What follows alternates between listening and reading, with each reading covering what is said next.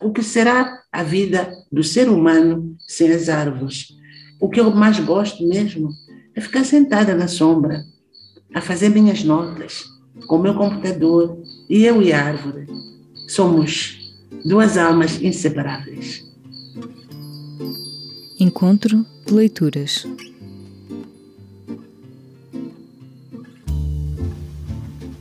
Em dezembro celebramos um ano do Encontro de Leituras.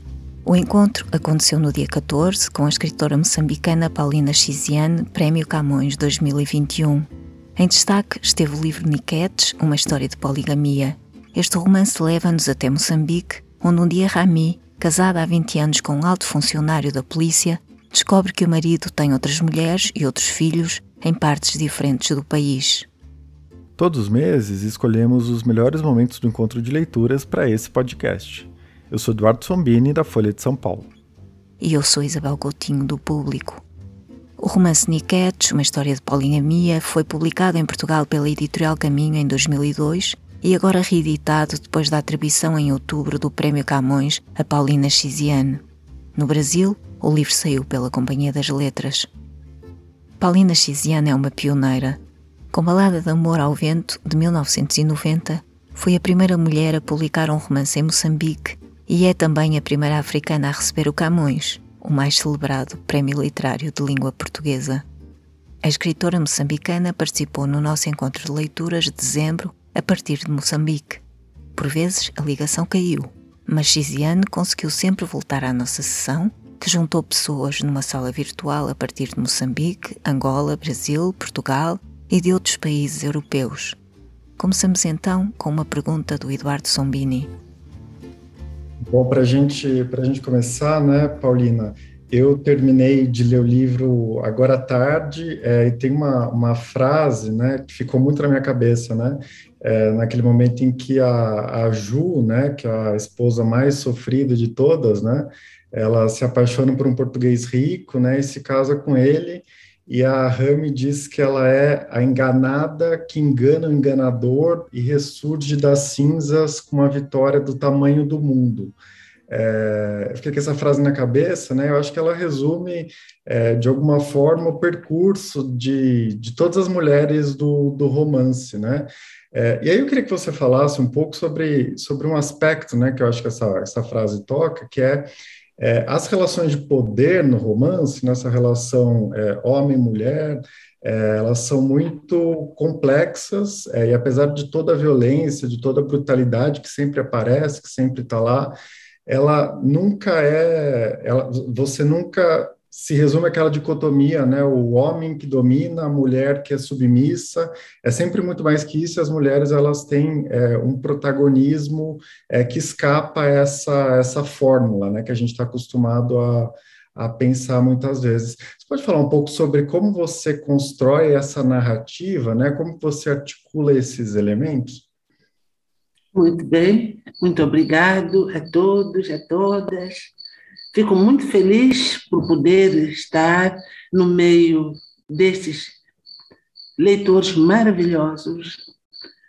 Uh, vou tentar dar uma resposta, não sei se sou capaz de dar, mas muitas vezes nestas relações de poder homem-mulher, às vezes os homens pensam que as mulheres não pensam.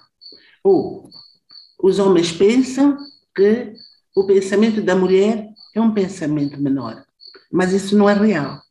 E pronto, eu fui brincando com, com, essas, com essa maneira, com esses preconceitos que os homens têm sobre as mulheres e tentar mostrar que, afinal, o silêncio das mulheres pode também trazer revoluções, perigos, confusões, etc. Mas não é apenas eh, eh, a relação uh, entre e mulher, mas também esta questão da hierarquia entre as raças. Isto é, o português ou o branco é aquele indivíduo que normalmente tem melhores recursos, melhor economia e, de certa maneira, eh, eh, dá um melhor estatuto à, à mulher negra.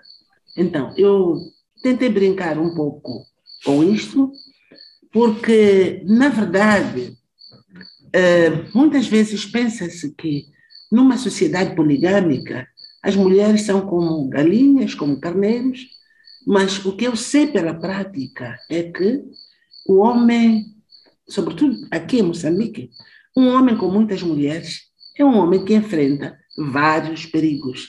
Quando as mulheres não, não lutam entre si, fazem juntas uma trama e o homem fica prisioneiro delas. Então, é mais ou menos esta brincadeira que eu tentei fazer.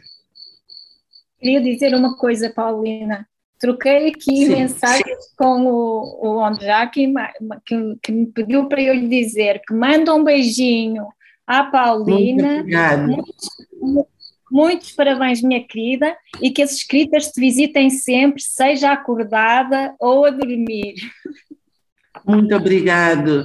Gosto muito deste menino. Bom dia. Eu te adoro. Bom rapaz. Porta-te bem, ouviste? Pode dizer, pode dizer isso. Ok. Já temos aqui algumas pessoas com a mão no ar. Uh, vou então dar a palavra ao Edgar. Olá, boa noite. Prazer estar aqui com vocês. Paulina, parabéns pelo livro. É, eu não conheço as relações sociais em Moçambique, eu não sei como é que são, é, como é que é estruturada a sociedade de vocês. Eu queria saber em que limite você criou esses personagens e essas situações numa ficção ou em alguma realidade. É, o meu trabalho normalmente é baseado na realidade. É, nós, eu acho que somos um dos poucos países que tem uma sociedade matriarcal no norte, a partir do Rio Zambeze, e no sul temos uma sociedade patriarcal. Então, uh, há vários estudos que falam sobre isso. Uh, pronto, o matriarcado e o patriarcado determinam uh, relações de poder entre homens e mulheres. Por exemplo, numa sociedade matriarcal, Uh, o centro da família é a mulher, embora uh, uh, as decisões sejam algumas vezes tomadas por um homem, mas é sempre o irmão da mulher. Isto é, quando há um casamento, não é a mulher que vai à casa do homem, não, é o homem que vai construir em casa da mulher e a gestão da vida do casal é feita pelo irmão dela. O Sul é completamente diferente. Portanto, é o patriarcado, sem dúvida. Uh, uh, o homem é o centro do poder. E isso, no livro, Nikesh, é muito visível. As mulheres do Norte têm um comportamento uh, absolutamente diferente do, do, do, das mulheres do Sul. Agora, uma questão também interessante: eu sou do Sul, eu fui trabalhar e viver no norte de Moçambique e achei muito interessante. As mulheres do norte são muito coloridas. As, elas nunca vão à rua sem fazer a maquilhagem, cuidam de si mesmas e celebram o corpo. As mulheres do sul, não. A mulher do sul é aquela que acordou, fez o banho básico e usou uma roupa mais ou menos apressada não tem beleza nenhuma, não tem elegância, porque quem, eh, eh, quem, manda é o homem. Eh, a outra questão que também eu achei muito interessante, o, o, o patriarcado olha sempre a mulher, ou o corpo da mulher, como o lugar do pecado. Isto é, tudo que é pecaminoso tem que ser feminino, isso é o patriarcado, mas no norte de Moçambique, a partir do rio para cima, o corpo da mulher é um lugar do sagrado. Isso a mim fez assim alguma confusão, mas pude o centro da vida de qualquer família. Então, foi isso que eu tentei trazer, uh, enfim, da forma que eu consegui, não é? Para as pessoas perceberem melhor estas dos homens e mulheres de acordo com a cultura local. Bom, a gente passa a palavra então agora para Biba e para o Daniel. Boa noite, Paulina. É uma honra, uma grande honra, um prazer conversar com você é, é um privilégio assim incrível. E, e o, o, o, Paulina tem, tem muita coisa do seu livro que acho que não vai dar nem para a gente discutir, mas eu tenho a primeira pergunta que eu queria fazer para você. Você discute muito sobre a mulher, sobre o homem, e eu diria que seu livro é um livro de adjetivos, né? Adjetiva mulher, adjetiva, adjetiva, adjetivo homem, adjetiva, adjetiva. E me chamou muita atenção que as crianças, os filhos, que aliás nem são tão crianças, pelo que eu entendi, são adolescentes da Rami, eles aparecem muito pouco. Isso foi uma escolha sua ou também é cultural das famílias uh, não falarem tanto dos filhos? Um, eu escolhi o foco, que são as mulheres. E a mim me interessava mais cultural, não. Se bem que é verdade, uh, é verdade que as crianças ou os filhos têm uma palavra no espaço da família, são os adultos, isso é real. Mas para este caso concreto, interessava-me explorar este mundo de homens e mulheres. Vamos então chamar é Beethoven a voz. Beethoven. Ora viva, boa noite. Agradeço à doutora Paulina Xiziane, meus parabéns pelo livro. Infelizmente ainda não tive o prazer de ler, mas prometo fazê-lo brevemente. Também pelo Prémio de Camões de Literatura. Obrigado por me permitirem nesta ação dizer que falo de Angola, propriamente Nova Lisboa, ou seja, da província do Ambro. Não tenho uma pergunta, nem duas, mas apenas endereçar palavras de força e de carinho à doutora Paulina e parafrasear aqui o Anjaki dizendo que as escritas lhe visitem sempre, quer seja a dormir e acordar. Muito obrigado pelo carinho. Uh, fico sem palavras ao ouvir uh, tantas palavras bonitas, tantas considerações bonitas acerca de tudo que venho fazendo. Uh, confesso que eu sou uma espécie de uma atrevida, sempre em movimento, procurando alguma coisa para fazer. Mexo aqui, mexo ali, trabalho com este e com aquele. Pronto, eu encontro nos outros nas outras pessoas, de das outras culturas, dos outros mundos, este espaço de maior humanização. Isto é, cada dia que passa, cada trabalho que eu faço com alguém, eu vou aprendendo outras maneiras de estar e cresço interiormente. O meu poder interior também vai despertando pouco a pouco e é isso que me move a vontade de existir, vontade de contribuir, acima de tudo, aprender dos outros para poder crescer. Muito obrigado a todos, a todas, por este momento tão carinhoso.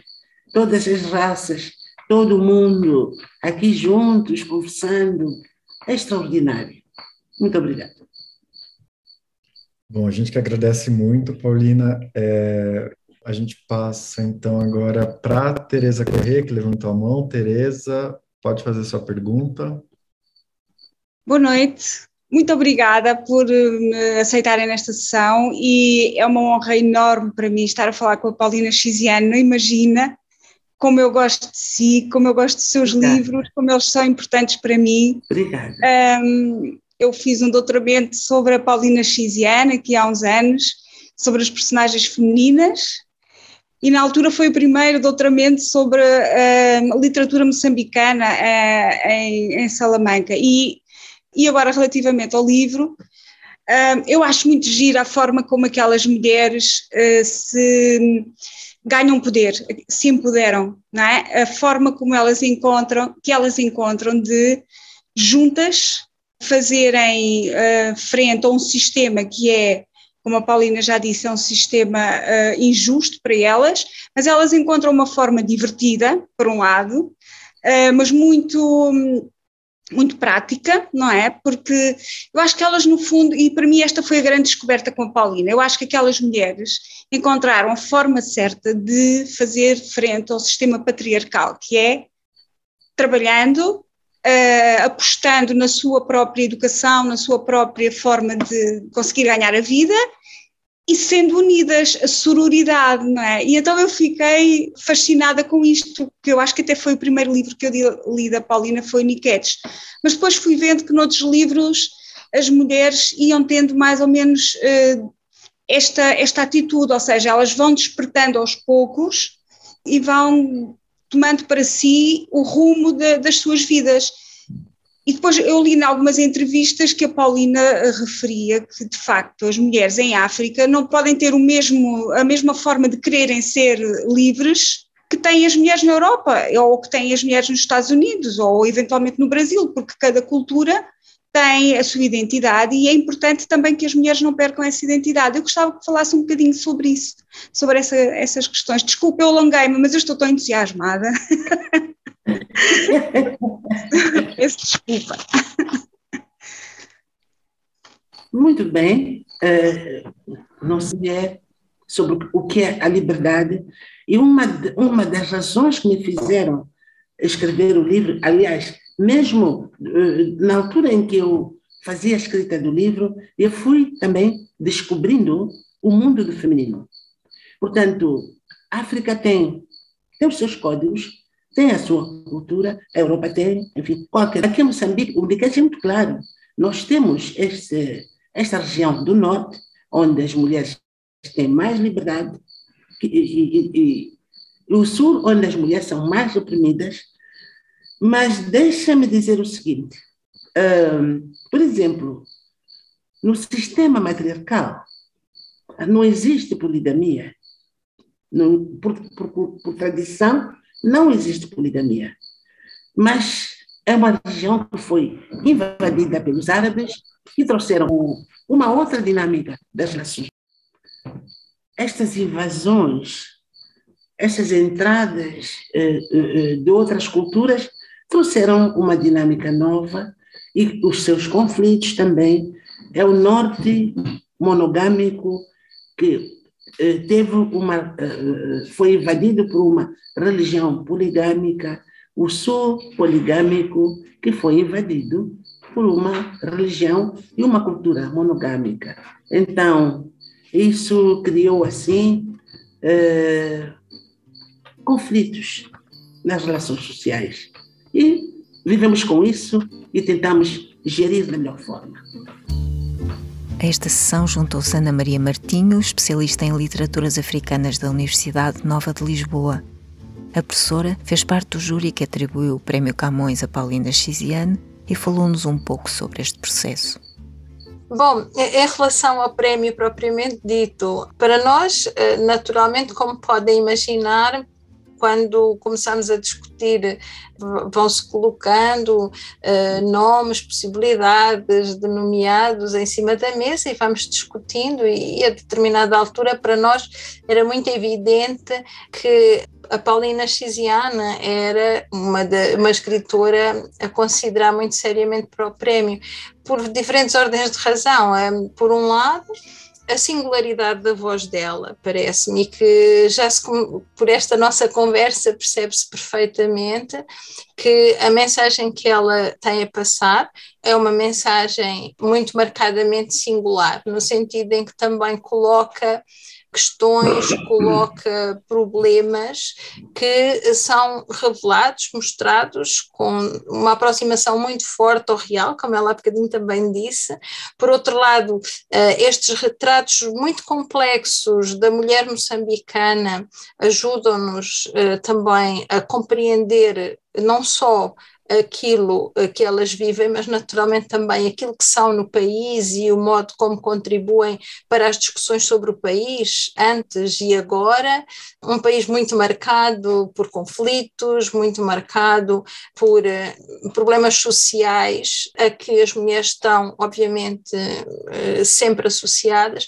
E, portanto, est estas vozes, para nós, eram ali, enfim, na, nas nossas conversas sobre a obra da Paulina, eram efetivamente um, uma questão absolutamente decisiva para a, compreensão do, do Moçambique contemporâneo, a compreensão da África e também, eh, seguramente, eh, lições mais generalizáveis, a aprender sobre as diferenças, sobre eh, não só sobre as questões de género, mas muito sobre questões sociais.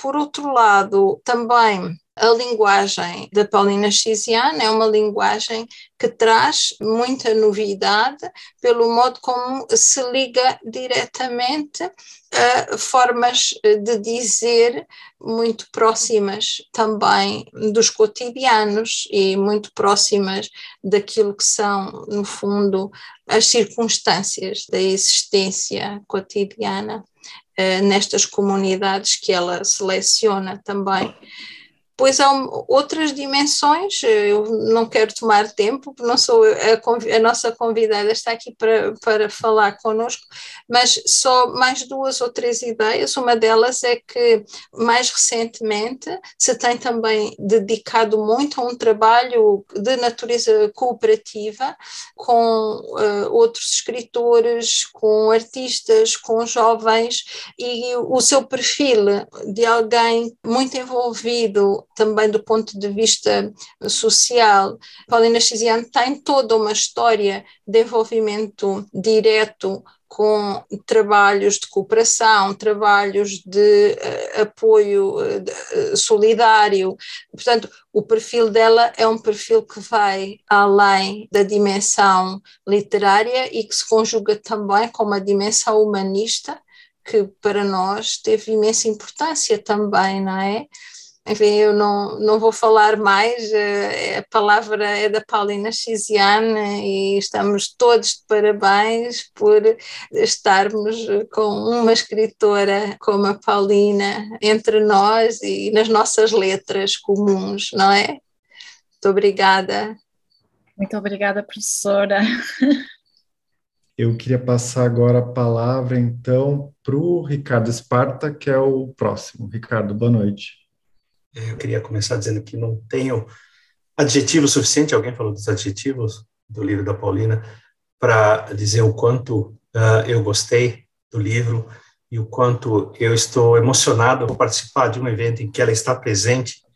E passo direto para a minha consideração, que é, eu fiquei muito, muito, muito movido pela maneira com que, na minha uh, interpretação, você, Paulina, vai passando o protagonismo do homem, que é o Tony, e aos poucos esse protagonismo inicialmente emocional, de que a Rami achava que todos os problemas eram causados por ela, e ela vai reconhecendo que esses problemas, uh, uh, na realidade, não estão causados por ela, para depois passar o protagonismo econômico, tirar ele do Tony, que era quem sustentava todas elas, e elas vão uh, buscando esse protagonismo também econômico, e finalmente o protagonismo social, em que é, elas passam a determinar o que ele vai fazer e não mais ele decide quando ele vai para casa de cada uma, mas elas, uh, inclusive, decidem trocar e passar a ter outro marido.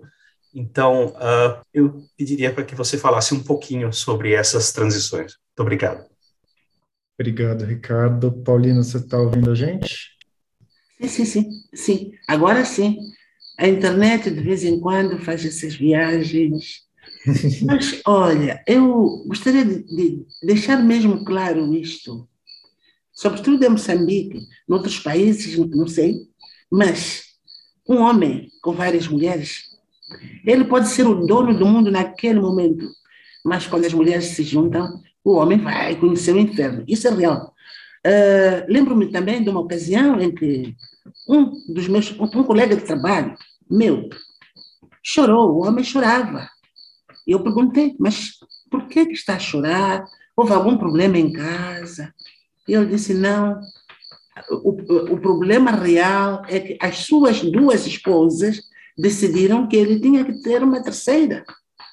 Porque elas decidiram, ele tem que cumprir. Então, estava tão desesperado que ele dizia: Olha, uma mulher nova, gravidez outra vez, comprar fraldas, bebê chorando, já tenho a casa cheia de crianças, e as minhas duas esposas acham que tem que ter mais uma. Então, o homem estava ali tristinho, chorando, porque as mulheres tomaram a decisão. Se tu és homem, casa com a terceira sim. Então, de vez em quando aparecem nos casos como estes. E eu gostei tanto de, de ouvir a história deste meu colega que não perdi a oportunidade para transformá-la numa uh, uh, uh, A última personagem do livro, já não me recordo do nome dela, as senhoras juntaram-se e disseram: agora vais casar com mais uma. És homem ou não és? Então, pronto. De vez em quando, o, o sistema poligâmico tem estas surpresas. Sim. Bom, muito bom. Então, a gente passa agora para Meire. É, em primeiro lugar, queria agradecer e dizer que me sinto honrada em estar presente nessa conversa com você, Paulina. Sua obra me emocionou muito e, passando a pergunta, é muito mais um comentário. Eu queria falar sobre a questão do desejo sexual feminino em Niket, porque a questão da sexualidade aparece em outras obras de outras autoras, como Amata Aidu, de Gana, ou é, Kembugu, de Senegal, ou até em filmes de autoras africanas. E você coloca essa questão do desejo sexual como uma forma de subverter a cultura, uma forma de empoderamento. E eu vejo ali naquela cena do Cotinga, como você, você mesmo fala que você brinca com essa ideia de reverter ou subverter essa questão cultural e empoderar a mulher a partir do desejo sexual. Eu queria que você comentasse um pouco sobre isso. Uh, África é, é um continente enorme, com diferentes culturas, uh, diferentes uh, tradições. Por exemplo, alguns países da África do, do Norte têm uma tradição que é a excisão feminina, que é muito contrário ao sistema que nós temos no norte de Moçambique. Portanto, enquanto uns fazem excisão feminina, nós temos os ritos de iniciação com alongamento genital. Enquanto os países mutilam o desejo sexual, eh, portanto, na região norte de Moçambique, o desejo sexual é estimulado exatamente com uma série de aprendizagens práticas e alongamento genital. Uh, conheço situações no norte do país em que a mulher tem o direito de convocar uh, o encontro de família para dizer que durante um mês o marido não se comportou sexualmente como devia ser e procura uma solução. E algumas ocasiões, em algumas ocasiões, é a própria família dele que diz: olha, tu és nova, tu mereces o prazer e o carinho.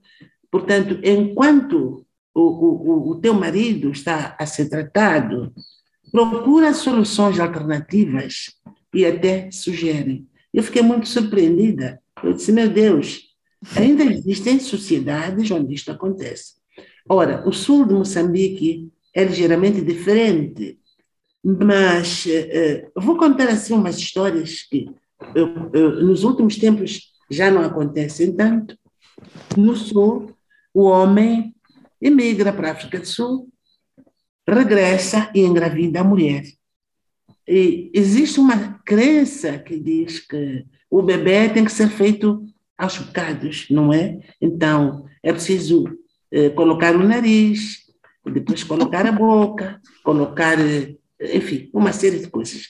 O que significa o seguinte: o homem engravidou a mulher e regressou para o trabalho, mas tem que ter alguém, um outro homem, que vai ajudar a, a fazer os dedos, o cabelo, o nariz. Então, eu acho essas histórias fantásticas. Não sei se essas práticas, sobretudo nas zonas rurais, ainda acontecem.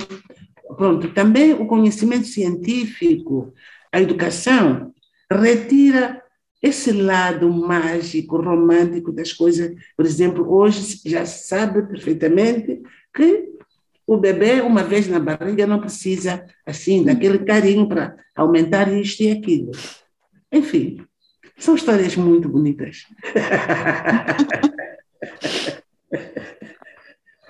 Obrigado, Paulina. Eu vou passar a palavra agora para Maria Rosa, próxima que está inscrita. Então, boa noite a todos e todas. Xiziane, Paulina, é um prazer vê-la, mesmo que com milhares de quilômetros à distância, né? É, é, foi um prazer muito grande ler o seu livro. Eu, eu, eu realmente tenho um pouco hábito de ler outros escritores além dos brasileiros e os europeus, então para mim foi uma grande descoberta, né? É, não só você com o seu livro e aquela escrita que é uma escrita da alma, né, Paulina? É uma escrita que deve ter te, em alguns momentos, deve ter te doído bastante, né? E uh, a questão da poligamia, por exemplo, eu nunca tinha lido nada uh, sobre esse ângulo, né? Que é o ângulo de como as pessoas se sentem nessa instituição, sobretudo as mulheres. E eu fiquei assim bastante impressionada com tudo que você uh, relatou e eu, uma coisa que me chamou muita atenção é que o ciúmes ele está sempre presente, né, entre todas as mulheres. É mesmo que haja um acordo entre elas de divisão desse homem. E eu fiquei pensando uh, exatamente como o ciúme, né, ele é uma forma de dominação masculina também, é, sobre essa instituição. Então, é, eu achei assim muito interessante você nos contar como né, as pessoas se sentem dentro de uma instituição é, que para mim era desconhecida, que é a poligamia, e também mostrando para a gente isso que você está falando agora, de como a África é, é diversa em todos os sentidos. Então, eu até gostaria que você comentasse, se fosse possível, essa questão do ciúme, porque eu fiquei com isso na cabeça, eu acho que, é, digamos assim, é até uma instituição social, sabe? Você, esse ciúme acaba sendo uma instituição social que acaba referendando a poligamia. O ciúme, para mim, eu considero o ciúme como um sentimento humano e o pouco que eu sei destas relações poligâmicas é que o ciúme está sempre presente e muitas vezes as mulheres eh, entram em conflito, por vezes até há casos em que se agridem mutuamente, porque o, ciúme é, é um sentimento humano. Normalmente as sociedades poligâmicas educam as mulheres desde pequenas para aceitarem a condição e respeitarem a instituição poligâmica, mas mesmo assim, porque o ciúme é uma coisa humana, é um sentimento profundamente humano, encontramos situações muito conflituosas causadas exatamente por este sentimento. Não sei, não poderia dizer mais nada. Conheci casos de mulheres que se envenenaram umas às outras por causa do ciúme, o que é absolutamente normal, porque dividir o carinho, dividir o coração é qualquer coisa muito complexa, muito complexa. O próximo é o Bruno B. É, eu gostaria de fazer uma pergunta para Paulino a respeito assim do processo de escrita, porque às vezes a gente fica lendo ou entrando em contato com os escritores, e isso desperta na gente aquele interesse da gente também se arriscar né, na escrita. Paulina, você poderia dizer, depois se alguém também quiser comentar, como que a pessoa se arriscaria em uma coisa dessa, quem acha tudo interessante às vezes? Uh, quando se fala do processo de escrita, às vezes tem dificuldades de falar sobre isso. Bom, deixa-me começar por, por, contar como é que esta, eh, este livro apareceu. Estava eu na minha varanda, da minha casa, quando vejo uma confusão na rua. Três mulheres discutindo e insultando-se mutuamente com as palavras mais, enfim, com palavrões. E tentei perceber, descobri que é, elas eram mulheres do mesmo homem. Bom, achei aquilo meio parvo, meio estúpido, fiquei zangada com aquilo, mas passou. Quando eu dei por mim, meses depois, estava com a caneta na mão, escrevendo alguma coisa sobre aquilo que eu tinha visto. E foi assim que o livro começou. Escrevi, fui escrevendo, tomando notas disso e daquilo, e fui fazer mais algumas pesquisas, buscar mais informação em relação a, a questões culturais, fui montando o livro. Entretanto, o, o editor, o meu editor, que é o doutor Zefrino Coelho, ligava para mim, Paulina, então, quando é que o livro vai ficar pronto?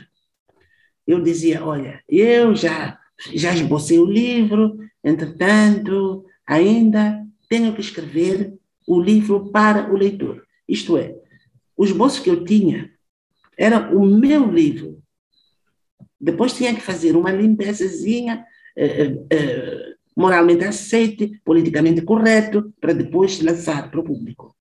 E ele só me dizia, Paulina, tu dizes que agora estás muito ocupada, deixa-me ler então esse esboço e pode ser que eu possa sugerir alguma coisa. Ok, tudo bem, enviei. Passados dois meses, ele liga, Paulina, o livro já está pronto.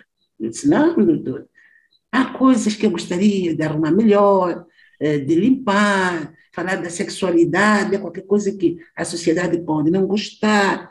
Eu disse, não, o livro está perfeito. E fiquei assim com algum medo. Eu dizia, meu Deus, o que, é que as pessoas vão dizer? Porque tem ali umas coisas que as mulheres falam entre elas, mas eh, pronto.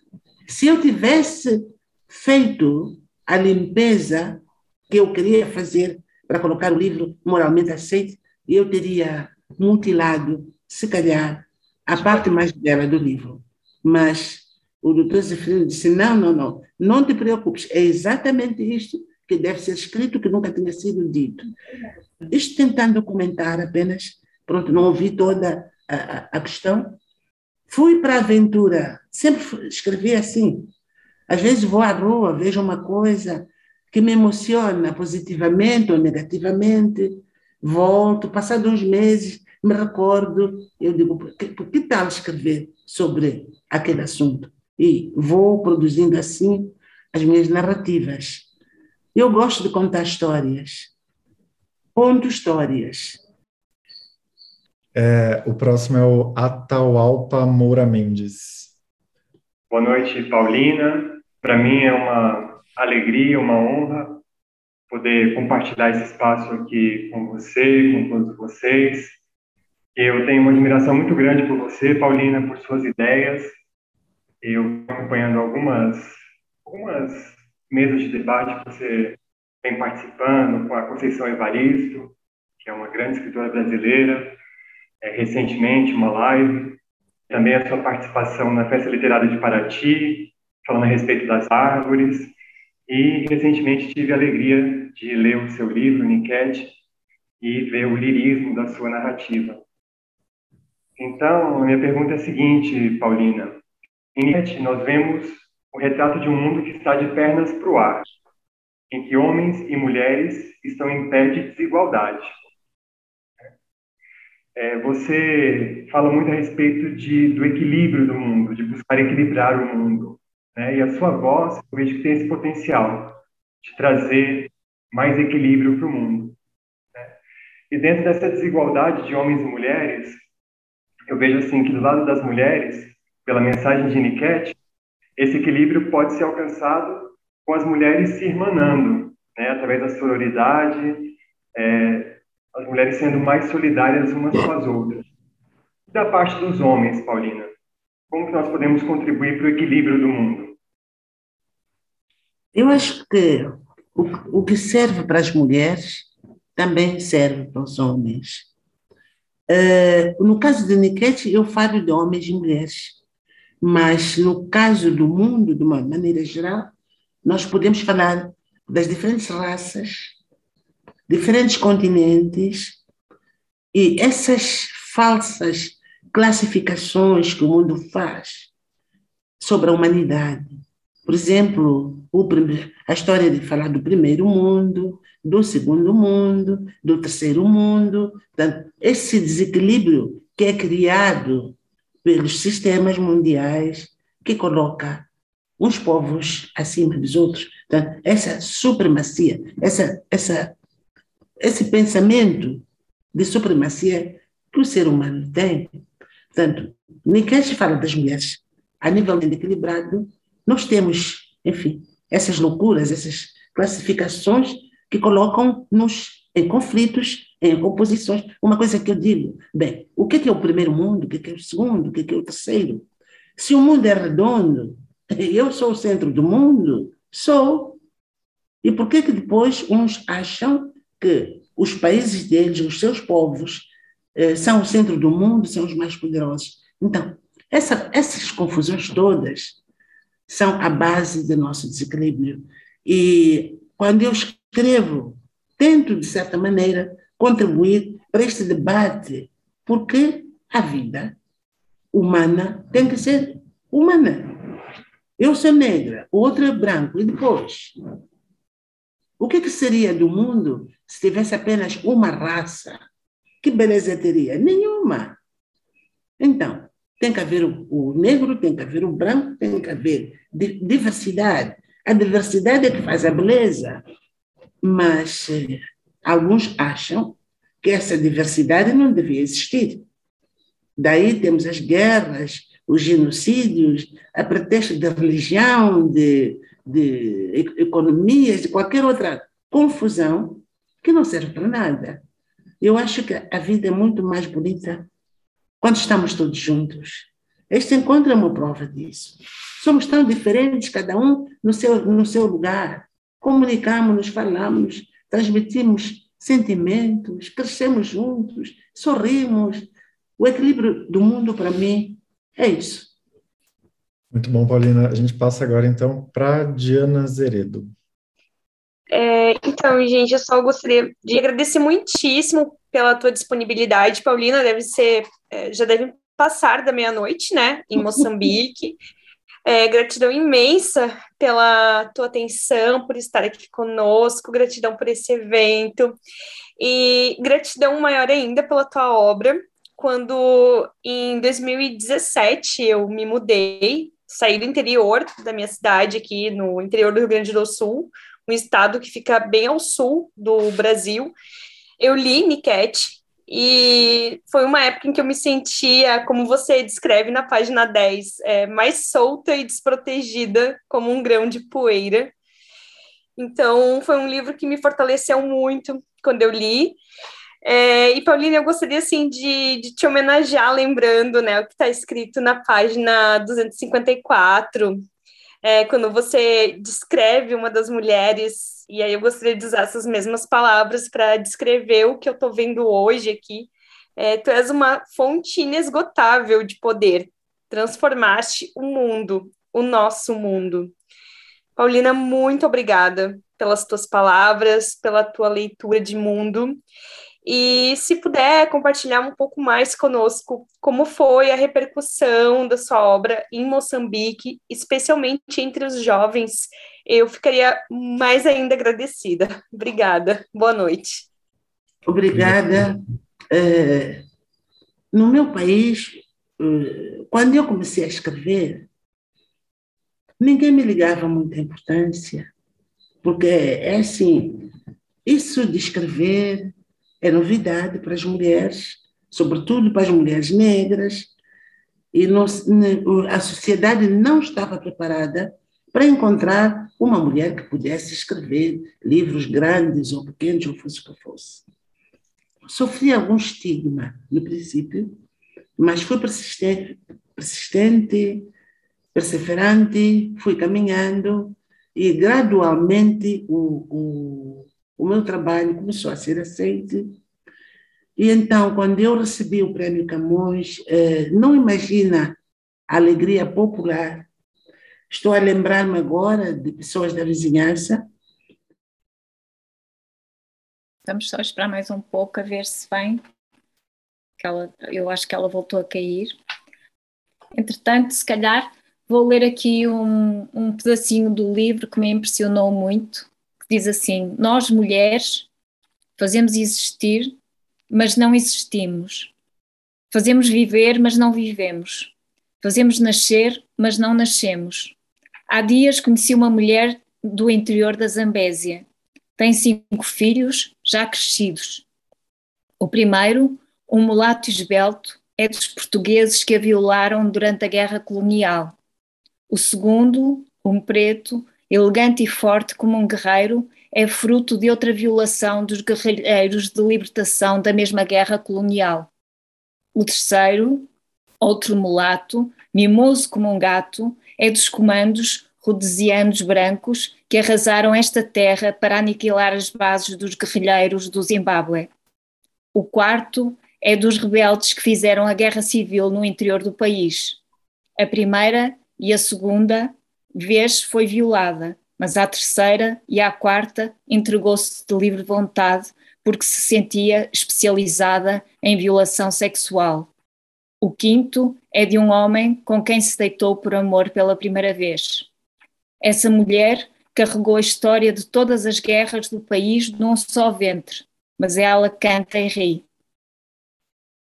Aqueles que não leram o livro, não quero que fiquem a pensar, é que o, li o livro é muito divertido, Eu, mas, mas esta foi uma das passagens mais fortes do livro para mim. Hum.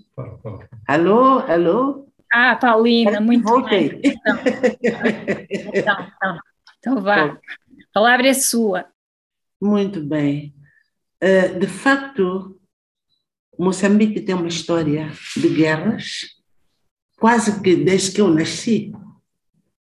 Passamos de uma guerra para outra, portanto, é o sistema colonial, é a guerra de libertação, é a guerra civil, é o apoio a, a, a, outros países, como foi com a África do Sul, como o Zimbábue, e é agora esta complicação que estamos a ter em Cabo Delgado. Então, o sexo foi sempre uma arma de guerra em todo o mundo.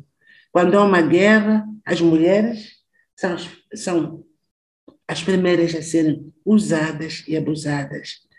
E temos esta realidade muito amarga. Uh, no campo, sobretudo, encontramos muitas mulheres que dizem: Olha, estes são meus filhos, são filhos de Deus, porque tive-os assim como, como, tive.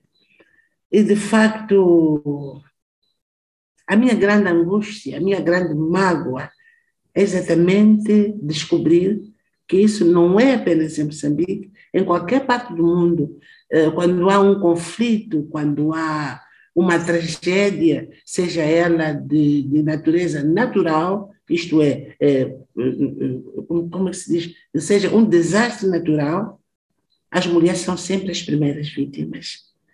Para poderem comer, são obrigadas a ser violadas, para receber um pedaço, é, um prato de farinha. Eu vi muito disto no, no, nos campos deslocados de guerra, naquela altura.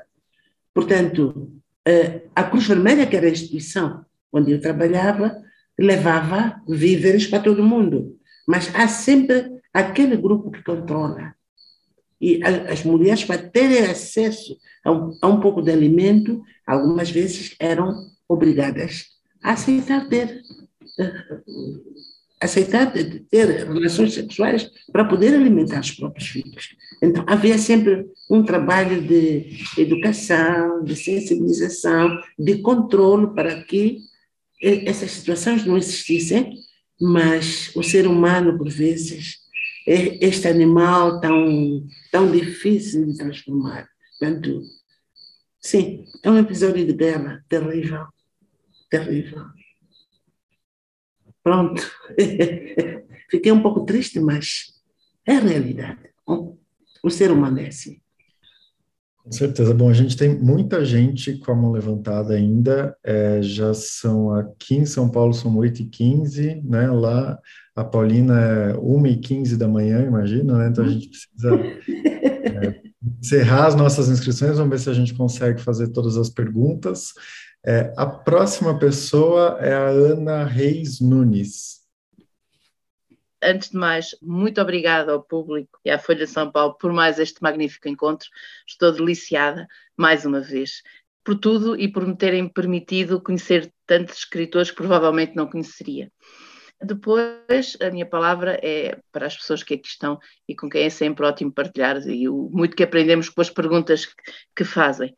E, finalmente, para a nossa Paulina, nós já, já chamamos nossa também, não é? já nos apropriamos dela no melhor sentido da palavra. Queria dizer-lhe só que o seu livro, este livro em particular, se calhar outros vão, vão a outros vai acontecer a mesma coisa, uh, ficou uh, como sendo o livro para as minhas mulheres. Uh, já, já estão, já tenho uns cinco ou seis para oferecer neste Natal e vão continuar. Cada vez que tiver a oferecer um livro a uma mulher, agora vai ser este, porque é de facto um livro surpreendente pelo muito que nos dá do testemunho do que é ser mulher, mais do que ser só mulher africana. Claro que é uma realidade muito mais concreta no seu livro, mas mais do que ser apenas a mulher africana, do que é ser mulher. Sendo portuguesa, revi-me em muitas das coisas que diz. E só queria fazer-lhe uma pergunta, sei que já vai adiantado, mas eu achei surpreendente a explicação do Tony quando as cinco mulheres dele descobriram que ele tinha uma sexta, a Eva. É a Ju que diz a primeira vez que não gosta de mulatas, na página 141, elas são a perdição dos nossos homens. E na página 149, o Tony, interpelado pela existência da Eva, responde: Eva existe porque, diz ele, desejo de tocar numa pele mais clara. Vocês são todas escuras, uma cambada de pretas. Numa altura em que falamos tanto eh, da importância da tolerância, é mesmo assim ou é só ficção? Muito obrigada. Não é ficção, é realidade. Nós vivemos num país que foi dominado pela colonização europeia, que trouxe esse pensamento da hierarquia entre as raças. Tivemos a nossa independência há 40 e poucos anos, mas nós ainda temos essa mentalidade colonial de olhar para as raças e classificá-las como eh, superiores e inferiores. Posso até falar do, de um caso na Zambésia que eu conheci. Aliás, o pensamento comum em determinadas regiões. Quando uma mulher negra é violada por um homem negro, foi desonrada. Quando uma mulher negra é violada por um homem branco foi honrada. Deus do céu, eu fiquei um pouco confusa. O que é isto agora? Por quê? Porque, de fato, uma violação feita por um homem negro, se ela engravidar, vai dar outro negro. Se for violada por um branco, e se ela engravidar, vai dar um mulato. O mulato é esta raça intermédia. Portanto, na pirâmide temos primeiro os brancos, os, os, os mulatos no, no, meio, no topo, portanto, branco, os mulatos no meio, e na base da pirâmide temos os negros. Então, essa é uma realidade muito concreta nossa, e aos poucos, gradualmente, lutamos por libertarmos-nos dela. Eu acho que não é apenas uma questão de Moçambique, mas em África, de uma maneira geral, nós sofremos disto o negro é sempre considerado inferior. Então, o Tony também, claro, quis humilhar as suas mulheres e deu essa resposta racista. Bom, então a gente passa agora para Regina Leia Salve Garcia. Regina, por favor. Paulina, eu, eu confesso que eu fico até envergonhada, porque eu não li o seu livro e quase que eu não participo hoje por causa dessa vergonha. Mas eu fico muito feliz agora de ter enfrentado essa minha questão e de estar aqui e porque nossa, eu estou realmente assim encantada com os seus comentários. E, e a minha questão é, é justamente sobre as árvores, porque hoje, na, numa tentativa assim de me preparar um pouquinho, eu fui ler um, um artigo que a Isabel postou no, no público e na Folha, e, e eu li lá que você uh, se sente melhor quando você está sob uma árvore, escrevendo sob a proteção, a sombra protetora de uma árvore. Isso me emocionou tanto e, e eu queria que você falasse um pouquinho sobre isso, essa devoção, essa pelas árvores é uma coisa sua ou ela faz parte da cultura moçambicana? Eu sei que as diferenças individuais são enormes, mas eu queria saber se Moçambique realmente cultua ah, esse ser tão maravilhoso que é a árvore. Muito obrigada e des desculpa pela interferência aqui do telefone.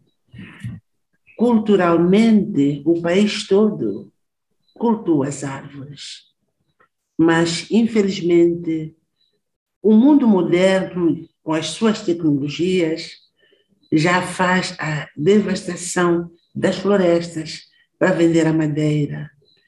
E é uma situação preocupante, porque o país está a ficar cada vez mais desprotegido e temos tido muitos acidentes naturais, ciclones terríveis e assim uns vendavais, porque foram cortadas muitas árvores e essa proteção que a natureza dá à terra foi devastada causa das indústrias, assim por diante.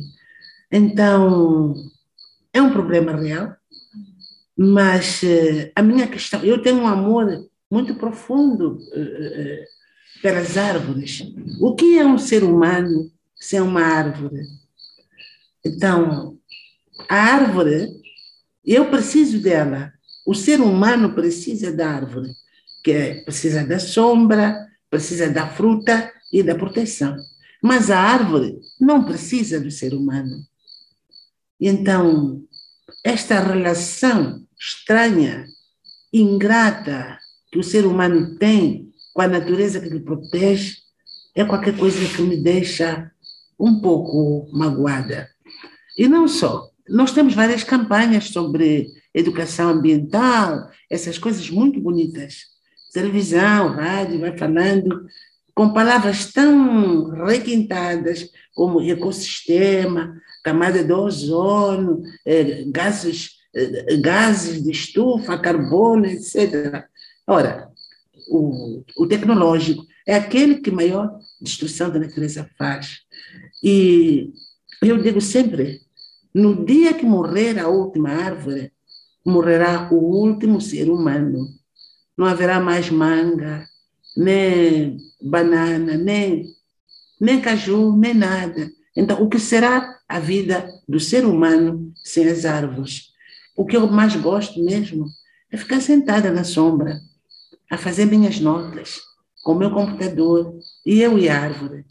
Somos duas almas inseparáveis. E, por fim, Teresa, Teresa Henriques. Sim, muito boa noite. Eu queria parabenizar uh, a nossa convidada, a escritora, Pauline Chiziano, que eu tive o prazer de conhecer, eu penso que foi em 2002, na cidade de Faro, na Biblioteca Municipal. Uh, foi há muitos anos, uh, e foi aí que conheci pessoalmente e também a sua obra que eu, um, e a primeira escritora que eu li, com muito prazer, porque conhecia, já era muito encantada pelas escritoras brasileiras, uh, como a Carolina de Jesus e também Conceição Evaristo, que sei que a Pauline uh, é muito, têm juntas, fazem escrevivências, não é? Uh, eu gostaria de saber quais as mulheres que influenciaram, ou eventualmente também homens, a sua escrita. Muito obrigada. Uh, mulheres que me influenciaram eh, muito da literatura portuguesa foi a Flor Bela Espanca, uhum. que continua me influenciando ainda hoje. É um trabalho que me encanta. É claro, este mundo das literaturas tem muito pouco, tem muito poucas mulheres. E, logicamente, acabei lendo mais homens do que mulheres, mas hoje felizmente, a situação vai mudando. Uma outra portuguesa que muito me influenciou é a Sofia, Sofia de Mello, que para mim é, é uma mulher extraordinária. E do Brasil, influenciou-me bastante a, Clari, a Clarice Lispector, uhum. que eu ainda leio até hoje. Aquela mulher é fantástica, uh, com a sua maneira de escrita é única. Uhum. Mas, enfim, vou lendo. Uh, do continente africano, infelizmente, uh, a circulação dos livros é muito pequena, mas eu li a Maria Mabá, naquele clássico dela, a sua carta mais longa, que é um, um retrato também sobre a poligamia na África Ocidental. E pronto, vou lendo assim, aos poucos. Do Zimbábue ali, a, a, a Ivone Vera, que eu gostava muito, que também faleceu, mas eh, a grande marca mesmo de infância foi a, a Flor Bela Espanca. Agora, professora Ana Martinho, há, há bocado tinha levantado a mão, se quiser dizer agora o que estava a dizer para, para, para fecharmos então a, a nossa sessão. Muito obrigada gostaria só de dizer foi um prazer enorme participar nesta sessão. Muitas felicitações para a vossa convidada e foi realmente um gosto este formato, achei eh, extraordinário e todas as participações. Bom, na altura quando, uh, só dizer que na altura quando estava a fazer aquela leitura sobre o Niquete, já estava-me a lembrar também de algumas passagens do Alegre Canto da Perdiz, que toca também em problemas muito semelhantes. Eh, aliás, a Paulina também nos falou da, da questão de, das famílias em que uh, há, uh, por vezes, uh, toda aquela escala social que é determinada pela cor da pele, e, portanto, isso também está muito presente nesse livro. E, e portanto, foi apenas uma associação de ideias. De qualquer modo, se, se me permitem só, há, há uma para além de, de, todos os outros textos, obviamente, da Paulina Chiziane, há, há um texto uh, que eu aprecio muito, que é, uh, que, que, é uma alocução pública que fez Eu Mulher por uma Nova Visão do Mundo e que depois veio a ser publicado, e penso de alguma maneira esse, esse texto é um testemunho que é uma, uma espécie de embrião, uma espécie de programa sobre realmente o papel da mulher no mundo e permite muito facilmente fazer a ponte entre estas mulheres dos romances e aquela mulher que está ali a ser discutida, que somos todas nós, na verdade. Uh, e, portanto, era só deixar aqui esta, esta mensagem também de leitura, que é uma leitura diferente, não é de ficção, uh, é um discurso, não é, Paulina? Mas, uh, para mim, mostra bem o modo como facilmente nós compreendemos como estas mulheres têm que ver com todas nós, na verdade. Muito obrigada. Obrigada, professora. Muito obrigado. Muito obrigada, Paulina. Não sei se quer dizer umas últimas palavras a toda a gente. Nós agradecemos imenso. Não, acho que não podia imaginar a melhor forma de terminar o ano. Uh, um ano de encontro de leituras consigo. Foi muito bom. Foi, uh, queria lhe agradecer imenso e, e, e passo a palavra. Uh, agradeço profundamente a todos, a todas. Este tipo de encontros me revitaliza. Eu sinto-me mais humana. Esta oportunidade de conversarmos eh, diferente, de diferentes partes do mundo, diferentes pessoas, diferentes raças, faz-me sentir muito amada, acarinhada e humana. E às vezes digo: olha, valeram a pena as lutas de libertação. Há 50, há 50 anos atrás, no meu país, isto não era possível. Era impensável. Portanto, o negro tinha o seu lugar, o branco outro lugar, até bairros. Bairro para negros, bairro para mulatos e bairros para os brancos. E eh, estes encontros foram possíveis porque houve outra gente, outras gerações que lutaram para procurar o equilíbrio do mundo. Então, eu participo com a minha literatura na busca desse equilíbrio e agradecendo também este evento tão bonito que tanto me emociona. Muito obrigado a todas, a todos e que haja saúde para vocês todos. Que esse mal se afaste. Que haja proteção, saúde e vida. Obrigada. Foi assim o nosso encontro de leituras de dezembro com a escritora Paulina Chiziane, Prémio Camões 2021. Houve ainda um momento para lembrarmos como começaram os nossos encontros de leituras, que completam o primeiro aniversário. Tivemos a companhia da Úrsula Passos. Bom, como é que eu posso fazer um histórico assim? A Folha tinha um clube de leitura que começou em 2017, que segue até hoje. E alguns de vocês que eu conheço também é, fazem parte do clube de leitura da Folha.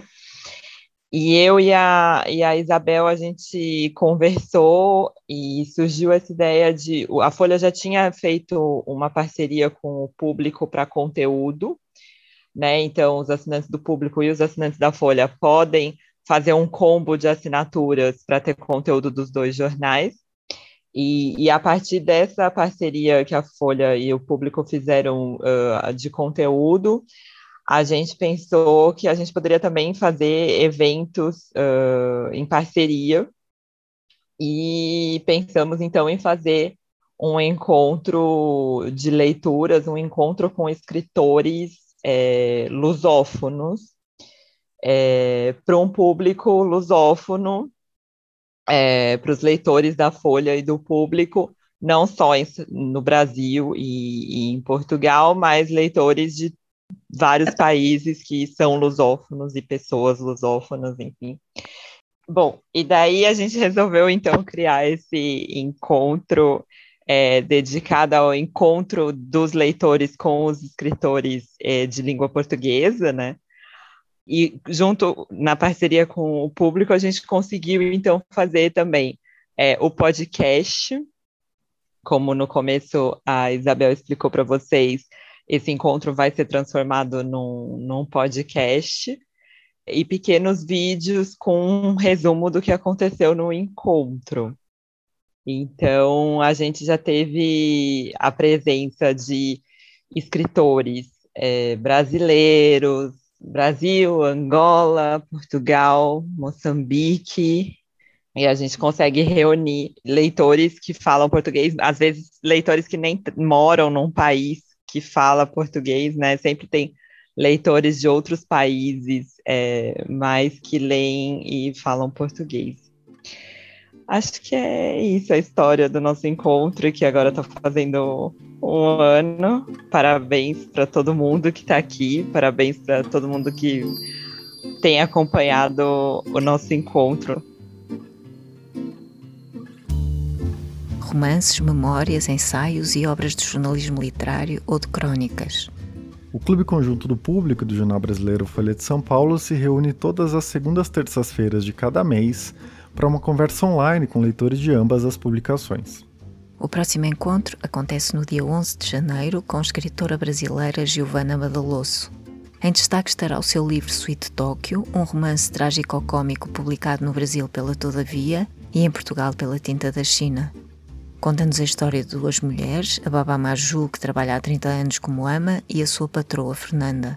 Junte-se à nossa conversa com a escritora sobre o romance Sweet Tóquio, o seu terceiro livro, mas o primeiro editado em Portugal. Contamos consigo. O público fica no ouvido.